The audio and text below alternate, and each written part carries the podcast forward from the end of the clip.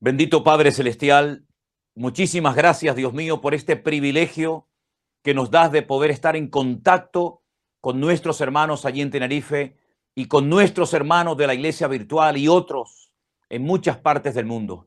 Señor, gracias por este milagro. Gracias por estos instrumentos poderosos que tú nos has permitido usar en esta generación, en este tiempo, para difundir la palabra de Dios para que el reino de Dios se extienda sobre todas las naciones de la tierra. Señor, en esta tarde vamos una vez más a abrir tu santa y bendita y poderosa palabra. Pedimos que ella nos toque el corazón. Pedimos que podamos disfrutar de este tiempo tan especial en un culto cuando se abre la palabra para que nuestro Dios nos hable y podamos recibir tu palabra en nuestra vida y después llevarla a la práctica. Señor, quita cualquier impedimento, cualquier estorbo de la índole que sea, y que hoy tu Espíritu Santo tome esta palabra para traer convicción, para traer nuevo espiritual, para traer fortaleza a nuestras vidas y que tu nombre sea glorificado y tu nombre sea levantado en alto, Señor. Que los hombres te miren a ti. Y Espíritu Santo, toca corazones, haz la obra mientras hoy se expone tu palabra. En el nombre soberano de Jesús. Amén y amén. Gloria al Señor. Mis queridos hermanos, vivimos en tiempos de grandes oportunidades. Hoy en día, como estamos disfrutando en este momento, disponemos de una serie de armas que minutos antes de salir al aire y estar hablando con todos ustedes, hablábamos justamente acerca de qué hubiera ocurrido si estas armas, estas herramientas tan maravillosas que nos permiten estar en tiempo real con miles de creyentes en todas partes del mundo, las hubiera tenido, por ejemplo, el apóstol Pablo en su época. ¿Se imaginan ustedes cuántos miles y miles de personas podían haber oído el Evangelio en tiempo real a través de los labios de aquel tremendo varón de Dios? ¿Se imaginan ustedes ver cómo predicaba, cómo enseñaba? Incluso el mismo Señor Jesucristo, que alguien lo hubiera filmado, que alguien lo hubiera seguido durante sus tres hermosos y largos años de ministerio sus milagros, sus sanidades, que se hubiera podido ver en tiempo real en todas partes del mundo, la resurrección de Lázaro, la sanidad de aquel ciego que el Señor le puso barro en sus ojos y lo mandó a lavarse al estanque de Siloé, o cuando él iba caminando y de repente se detiene y pregunta de aquello, alguien me ha tocado. Y entonces aquella mujer con flujo de sangre confiesa temblorosa, yo he sido maestro el que te ha tocado, o ver su crucifixión en el monte de la calavera, o su resurrección al tercer día, o el derramamiento del Espíritu Santo en el día de Pentecostés, cuando estaban allí orando aquel grupo de hombres y mujeres esperando la promesa del Padre. Pero ellos no tuvieron estas armas que hoy nosotros tenemos y queremos utilizarlas para que la palabra de Dios llegue bien lejos. Por eso siempre decimos, hermanos, reenvíen los mensajes, reenvíen los devocionales, para que miles, centenares, millones de personas puedan llegar en este último tiempo al conocimiento de nuestro Señor Jesucristo.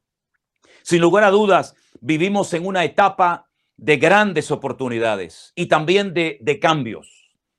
Desde el año pasado al día de hoy, los cambios que ha ido experimentando el mundo y también la iglesia han sido muy grandes. Fíjense, por ejemplo, ahora mismo, miren a su alrededor, a su derecha, a su izquierda, delante, detrás. Hay muchos hermanos que no están, no porque no quieran estar, sino porque no pueden, debido al tema de los aforos reducidos. Eso no pasaba hasta hace muy poco tiempo. Miren cómo tienen que ir la gente a los cultos hoy en día con esta mascarilla, ¿verdad? Y lavarse bien las manos con ese gel, antes de entrar a los cultos. Miren ustedes la cantidad de cambios que se han producido en el mundo y en muchas iglesias las cuales lamentablemente muchas se han cerrado y muchos hermanos han partido a la presencia del Señor, víctimas de este virus mortal que se ha extendido, ¿verdad?, por todas las naciones de la tierra. Y tenemos que estar preparados para más cambios que se avecinan en el futuro. Sí, hermanos, no vayan a pensar ustedes que ahora cuando ya, digamos, todo vaya, entre comillas, volviendo a la normalidad, y ya la gente está siendo vacunada y se abran los hoteles y los restaurantes y la gente pueda viajar y los turistas puedan eh, volver a, a Canarias o a cualquier otra parte del mundo, no vayan a pensar ustedes, queridos hermanos, que ya no se van a producir más cambios. No, no, no, no, no. Escuchen bien lo que les voy a decir. Esto del coronavirus es simplemente un pequeño botón de muestra de cambios aún mayores que van a venir en el futuro cercano.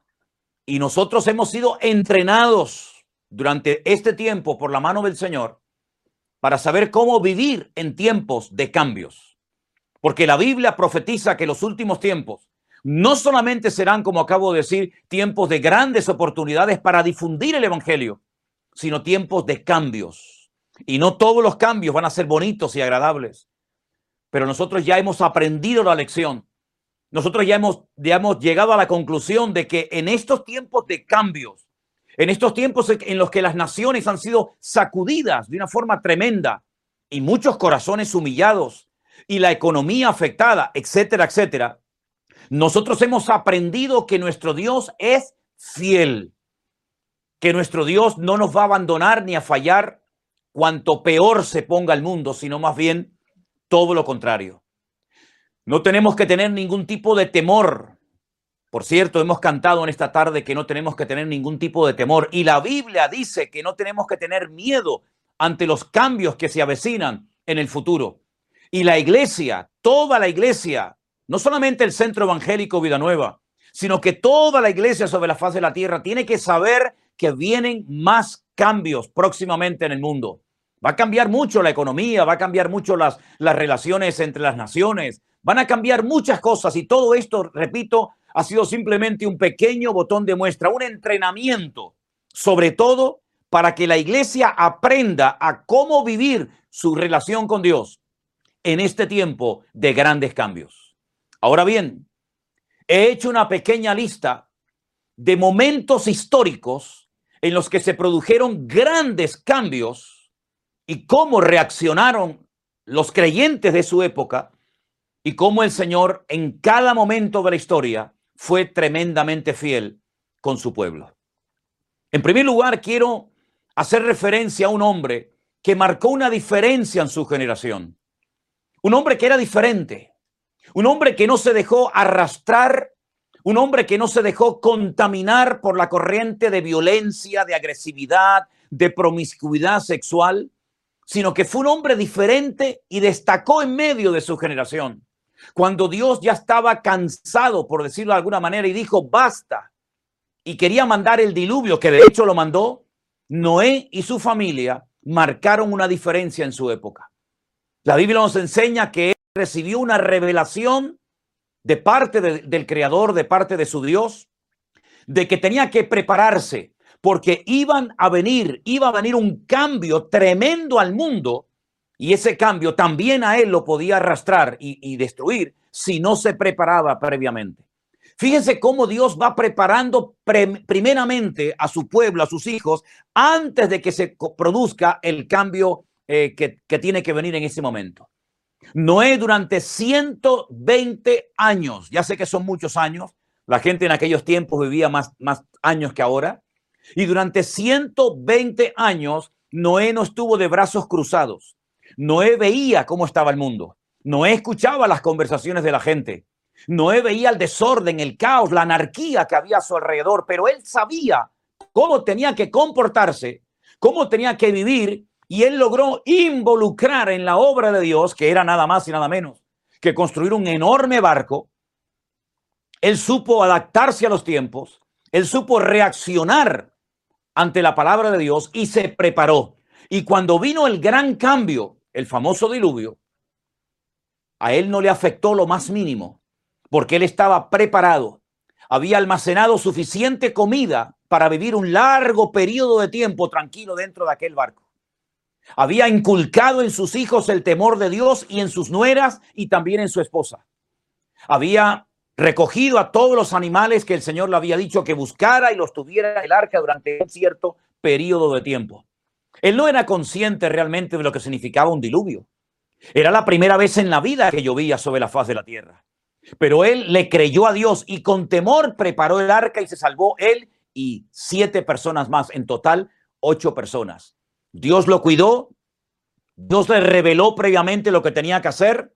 En otras palabras, a él no le tomó por sorpresa el diluvio. Él sabía lo que iba a acontecer en el futuro. Él sabía cómo reaccionar ante los cambios que se avecinaban en el horizonte. Más adelante nos encontramos con un varón de Dios que primeramente la Biblia lo llama Abraham y después tiempo más tarde Abraham, un hombre que vivía en una localidad llamada Ur de los Caldeos, allí en el oriente. No sabemos realmente cómo este hombre llegó a tener esa comunión esa revelación del Dios vivo y verdadero. Vivía en la cuna, en la cuna de la idolatría. Vivía en un lugar, hermano, donde no había temor de Dios. Pero sin embargo, él un día oyó la voz de Dios. Y la voz de Dios vino en forma de mandato. Dios le dijo, lejleja, sal, sal de tu tierra y de tu parentela. Deja atrás todo, rompe amarras, despréndete de tus bienes materiales deja tu tierra, deja tu cultura, deja tu, tu familia, deja absolutamente todo y sal. Dios curiosamente no le dijo a dónde tenía que ir, pero sí le dijo sal de tu tierra y de tu parentela.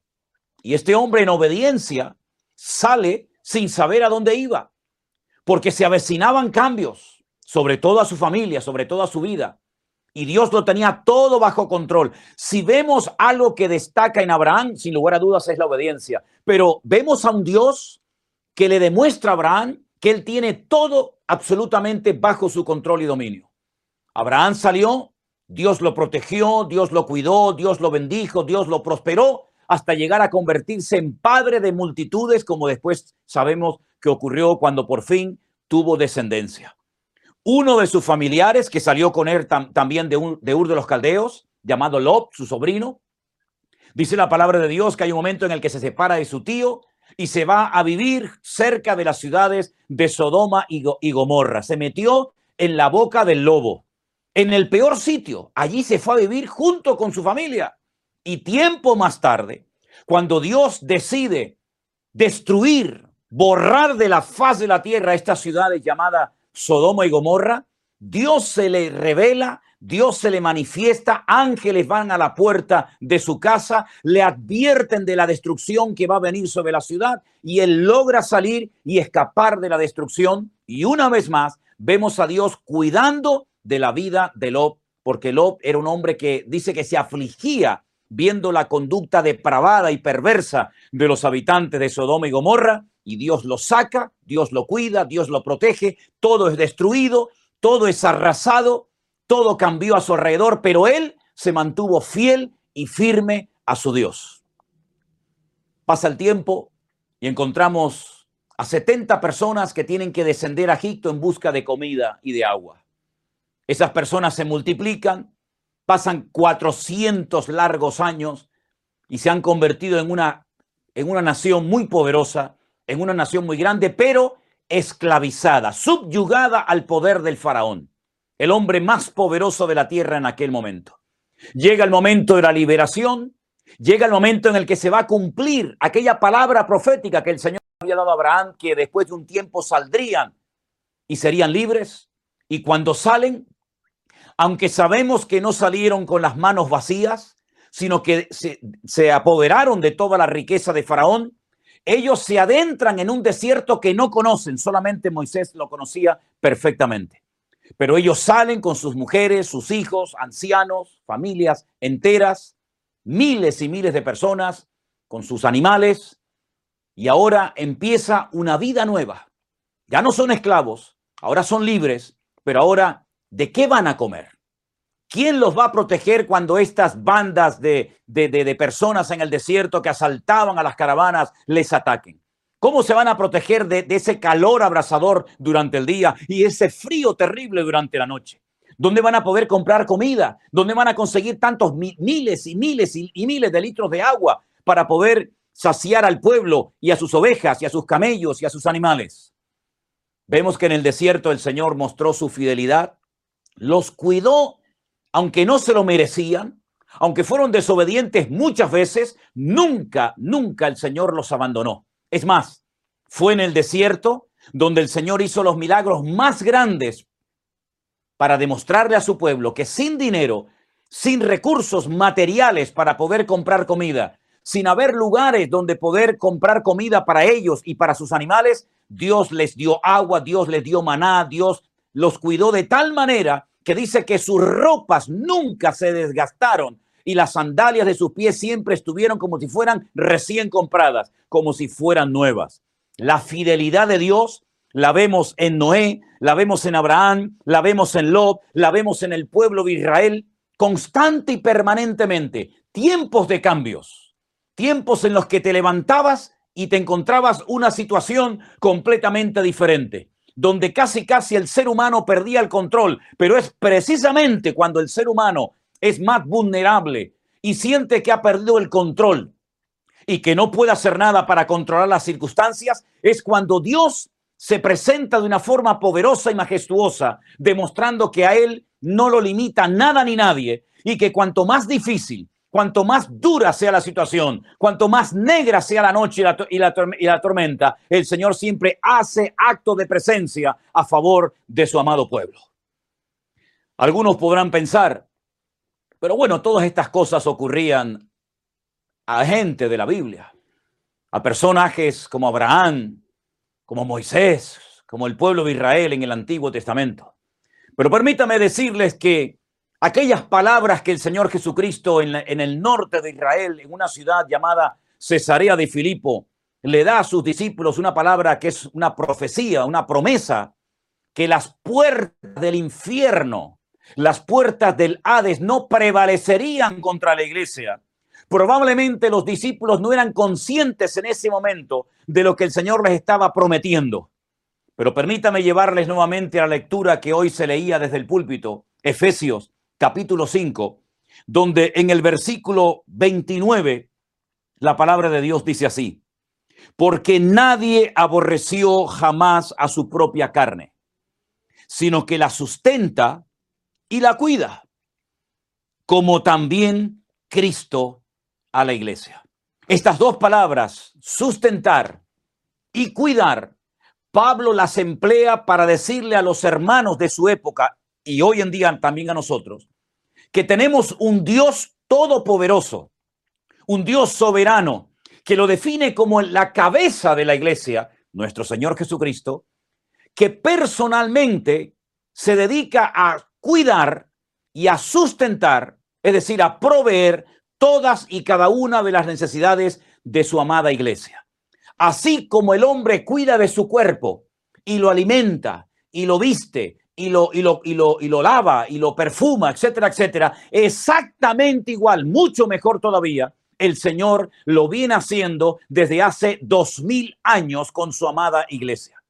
Si ustedes estudian detenidamente el nacimiento de la iglesia, en el siglo primero de la era cristiana hasta este momento, cuántas persecuciones, cuántas guerras, cuántas divisiones internas, cuántos problemas, cuántos dardos de fuego por parte de Satanás han sido lanzados contra la iglesia para destruirla, para arrasarla de la faz de la tierra. Amados hermanos, si no fuera por el poder, la misericordia y la gracia del Señor, la iglesia la iglesia de Cristo hoy en día no estaría ni un minuto más sobre la tierra. Antes de que terminara el siglo primero, segundo, máximo el tercero, ya los cristianos se hubieran diluido, hubiera desaparecido el evangelio y hubieran pasado a la historia como un grupo de hombres y mujeres rayando el fanatismo en algunos casos para algunos, que no fueron capaces de, de trasladar, de traspasar el testigo del evangelio a futuras generaciones. Pues se equivocaron. Porque hoy en día, en este preciso momento, se está predicando el Evangelio y está llegando a cientos de hogares, a miles de rincones sobre la faz de la tierra. Y vemos el cumplimiento de aquella palabra profética que el Señor Jesucristo dijo hace dos mil años, que las puertas del Hades, del infierno, no prevalecerían contra la iglesia. El Señor ha cuidado, el Señor ha bendecido, el Señor ha, prosperado a su amada iglesia porque Él se ha comprometido a cuidarla, a ayudarla, a fortalecerla, a animarla. Es cierto que la iglesia ha pasado por crisis. Es cierto que el cristianismo eh, en algunos lugares parece como que, entre comillas, ha fracasado o ha desaparecido. Pero queridos hermanos, la Biblia nos enseña que aunque parece que la iglesia está en algunos momentos muerta, no es realmente muerta, es dormida lo que está. Y por eso el Señor viene a despertarla y viene a sacudirla para que se levante y en el nombre de Jesús siga avanzando como lo ha hecho en estos últimos dos mil años. Tenemos ejemplos en la Biblia de hombres, de pueblos, de miles de personas que en momentos difíciles fueron protegidos, fueron cuidados de una forma sobrenatural por la mano de nuestro Dios. Y permítame ponerles un ejemplo más. Vengan conmigo, abran sus Biblias, por favor, en Apocalipsis el capítulo 12. Este capítulo nos habla también de una mujer. Hemos explicado, no tenemos tiempo ahora para volver a explicar todos y cada uno de los detalles de este capítulo, pero hemos explicado que en el capítulo 12 del libro del Apocalipsis, esta mujer que aparece no es la iglesia, no es la iglesia. Hemos explicado que Apocalipsis capítulo 12 no nos habla de María, la madre de nuestro Señor Jesucristo.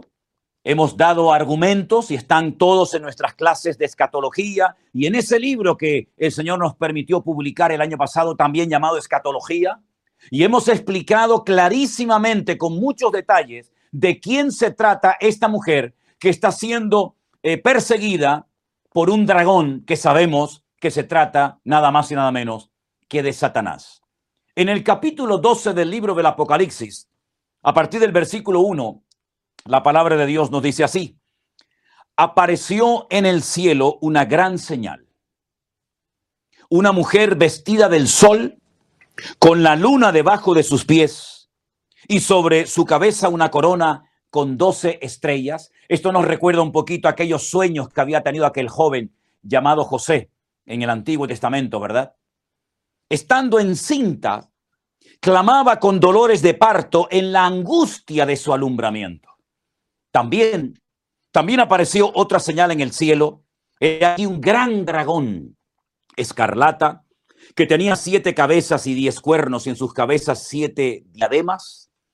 Y su cola arrastraba la tercera parte de las estrellas del cielo y las arrojó a la tierra. Y estamos viendo en un lenguaje simbólico cómo habla acerca de la caída y de la rebelión de Satanás contra Dios y cómo miles, tal vez millones de demonios, de ángeles caídos como él, le siguieron.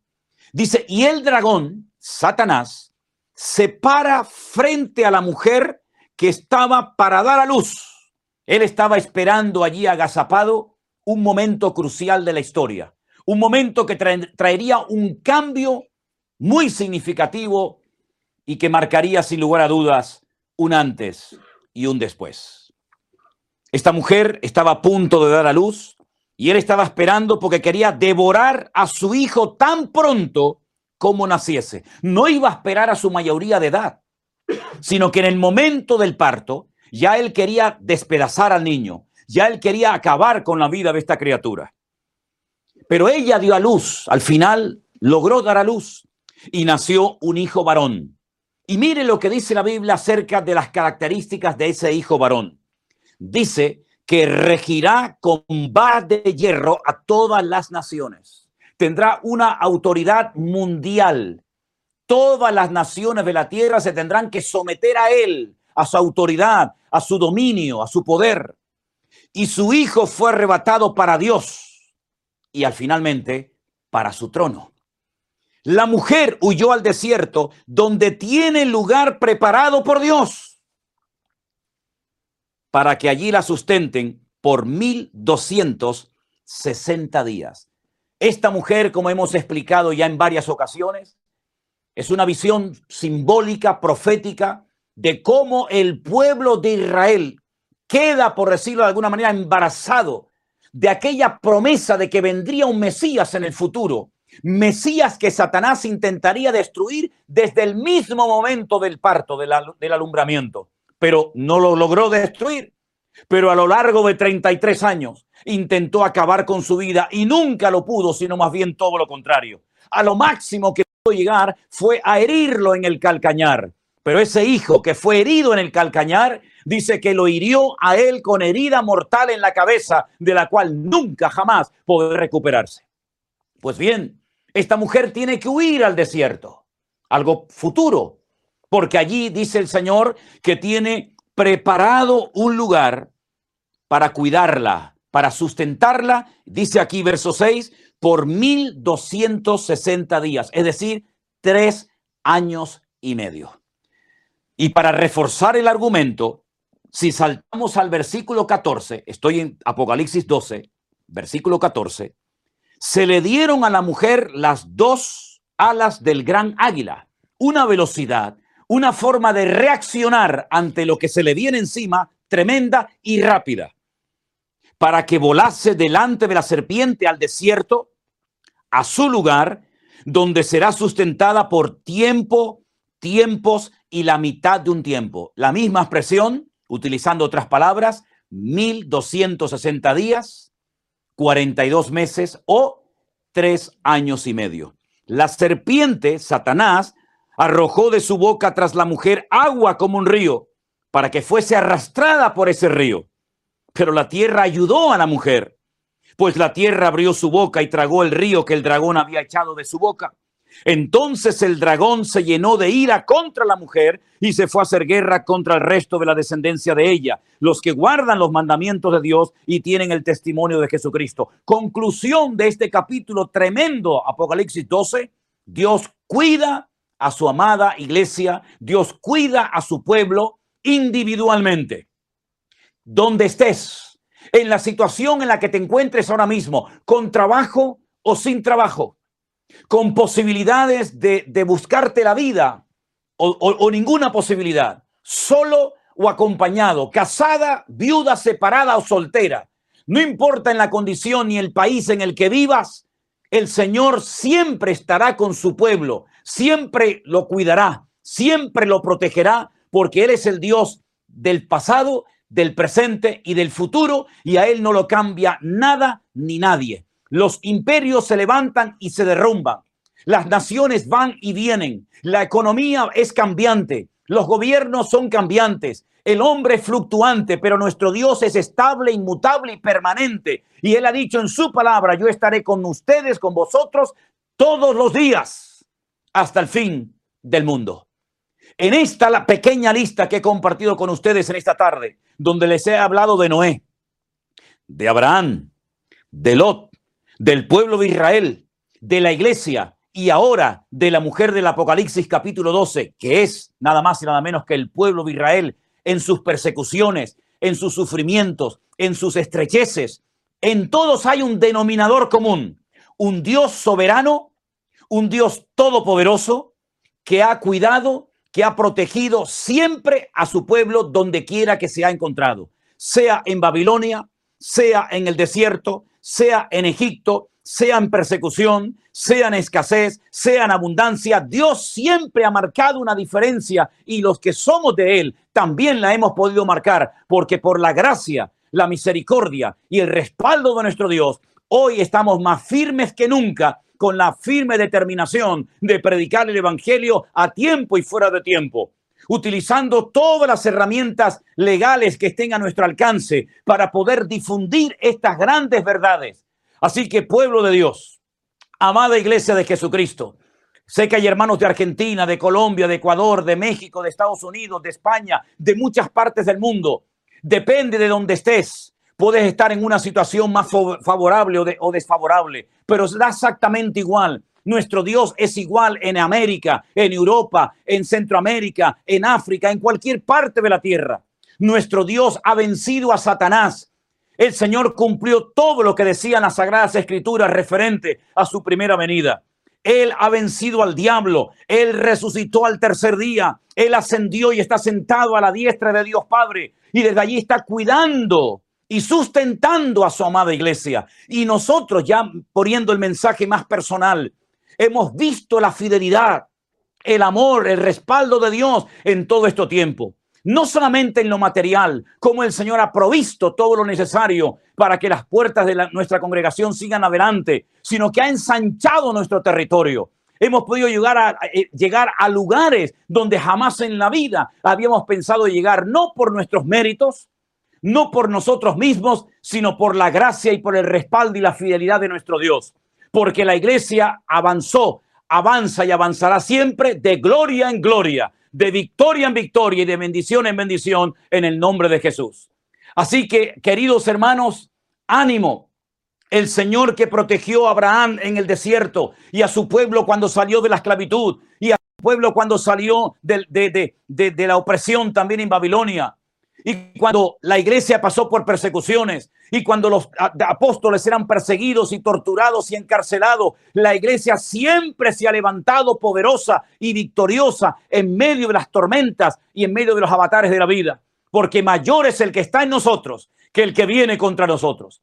Así que mis queridos hermanos, probablemente estemos ya en la recta final de la historia, a punto de experimentar el cambio de los cambios, el cambio más glorioso y, y poderoso de la humanidad será cuando Él venga y todo ojo le verá y toda lengua confesará y toda rodilla se doblará ante el Señor y toda lengua confesará que Él es el Señor. Es decir, lo mejor está por venir. Es cierto que vendrán dificultades. Algunos solamente quieren hablar de dificultades y de tragedias y de dolores. Y es verdad que están en la Biblia, pero también la Biblia nos dice que la gloria postrera de su amada iglesia aún será mayor que la primera.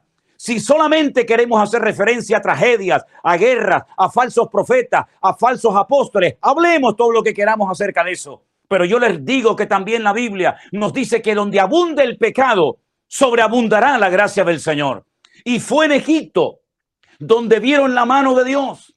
Y fue en el desierto donde vieron la mano de Dios. Es decir, en los regímenes más destructivos, en los regímenes más pecaminosos, y más blasfemos contra Dios, fue donde Dios más se glorificó a lo largo de la historia. Y fue en lugares donde humanamente hablando no había ninguna posibilidad de salvación.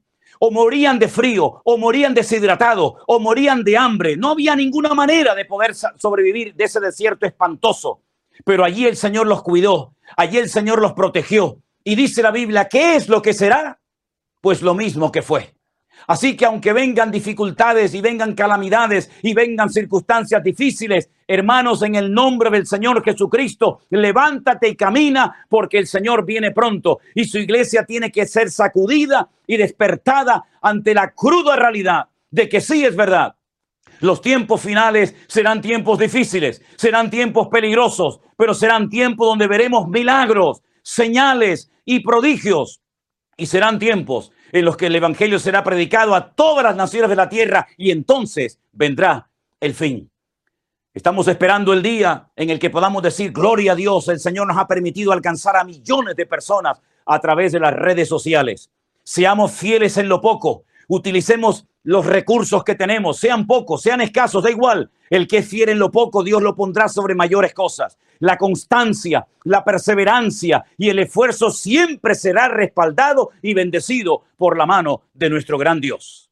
Así que mis queridos hermanos, les invito a todos ustedes en este momento, ahí donde quieran que se encuentran, en la iglesia, en un coche, en una cárcel, en un hospital, en el salón de tu casa, donde quiera que te encuentres, inclinemos nuestros rostros, elevemos una palabra de oración a nuestro Dios y pidamos que Él renueve nuestras fuerzas para que la iglesia sea la sal de la tierra, ahora más que nunca, y la luz del mundo. Y que seamos ese punto de referencia y que podamos marcar una diferencia como lo hizo Abraham, como lo hizo Noé, como lo hizo Lot, como lo hizo el pueblo de Israel en Egipto, que en un lugar había tinieblas y en sus casas había luz, en un lugar había muerte y en la casa de ellos había vida. Nosotros hoy en día hemos sido llamados para marcar una diferencia y para decirle a este mundo cambiante, enfermo y en decadencia que la iglesia avanza con el poder de Dios y la victoria de Cristo hoy también es nuestra victoria. Oramos a Él. Bendito Padre Celestial, te doy gracias en esta tarde, Dios mío, por este privilegio que nos das a la luz de tu palabra, palabra viva, palabra poderosa, palabra que no caduca, porque el cielo y la tierra llegarán a pasar, pero tu palabra siempre permanecerá. Señor, en esta tarde, gracias por la fortaleza, por el ánimo, por la obra de tu Espíritu Santo tocando miles y miles de personas que tal vez nunca conoceremos personalmente, pero que tú estás llegando a sus hogares en este tiempo con el poder de tu palabra. Señor, aviva hoy en día más que nunca tu amada iglesia. Gracias por todos los hermanos que en, estos, en este último año se han convertido, se han bautizado, se han comprometido y han decidido esforzarse por leer, escudriñar las sagradas escrituras y predicar tu palabra y servirte en santidad y en orden. Señor, fortalece nuestras manos para que sigamos adelante y que tú siempre te lleves toda la honra, toda la gloria y todo el reconocimiento. Señor, levanta al cansado, renueva nuestras fuerzas y ayúdanos a seguir adelante proclamando tu palabra y viendo cómo las almas se entregan a ti cada día. En el nombre bendito y soberano de Jesús. Amén y amén. Gloria al Señor.